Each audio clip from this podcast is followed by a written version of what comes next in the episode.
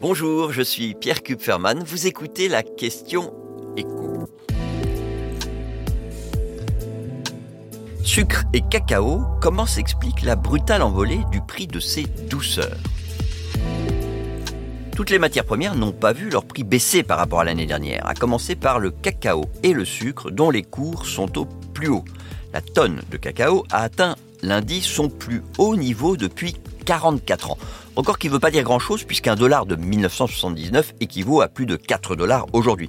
Donc en réalité, on reste bien en dessous du record de 1979. Mais ce qui est surtout frappant, c'est la brutalité de la hausse des cours depuis un an, plus 61%.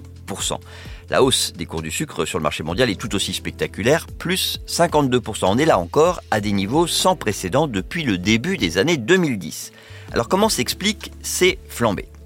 Du côté du cacao, vous avez la demande qui continue à progresser parce qu'il y a chaque année davantage d'amateurs de chocolat un peu partout dans le monde.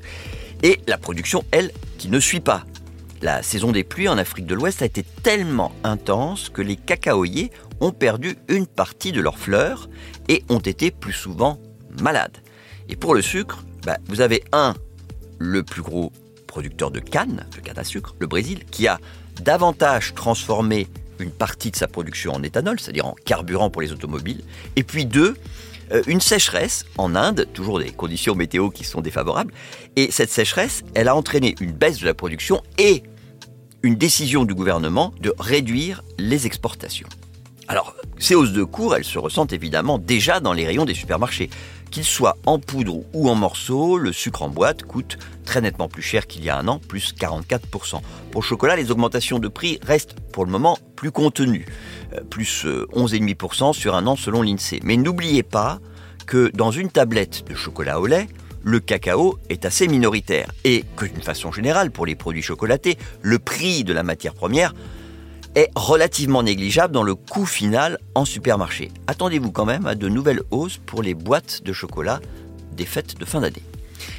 D'ailleurs, un peu comme pour les bonbons de Halloween, euh, l'UFC Que Choisir a comparé les prix des bonbons les plus souvent achetés en France. Sur un an, les Schtroumpfs et les Chamallows, deux spécialités de Haribo, ont pris autour de 25%. Et les concurrents du géant allemand ne sont pas en reste, puisque les Choupa Choups ont augmenté de 20% et les carambars de 18%. La seule bonne nouvelle, c'est que les bonbons, bah, c'est pas bon pour la santé, donc s'ils coûtent plus cher, on en mangera peut-être moins. Vous venez d'écouter la question écho, le podcast quotidien pour répondre à toutes les questions que vous vous posez sur l'actualité économique. Abonnez-vous sur votre plateforme préférée pour ne rien manquer et pourquoi pas nous laisser une note ou un commentaire. À bientôt.